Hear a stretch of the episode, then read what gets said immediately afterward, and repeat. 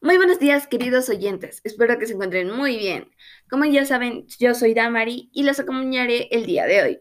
Hoy tenemos un divertidísimo episodio llamado Somos Freestylers. ¿Conocen lo que es un acta de compromiso? Mmm, interesante, ¿no? Pero se preguntarán a qué viene todo esto. Bueno, mediante el Freestylers hablaremos sobre este tema tan importante. Tú también lo puedes realizar desde casa. Anímate, no tengas miedo de que no te salga. Todos podemos. Entonces, ¿qué esperamos? Comencemos. Aquí voy, aquí voy. El acto es un documento en el que se deja constancia de lo ocurrido en una reunión.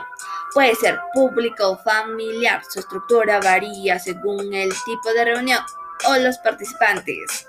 Suele ser firmada por la o el presidente, la o el secretario y no nos olvidemos de los asistentes de la institución u organización que convocó al evento.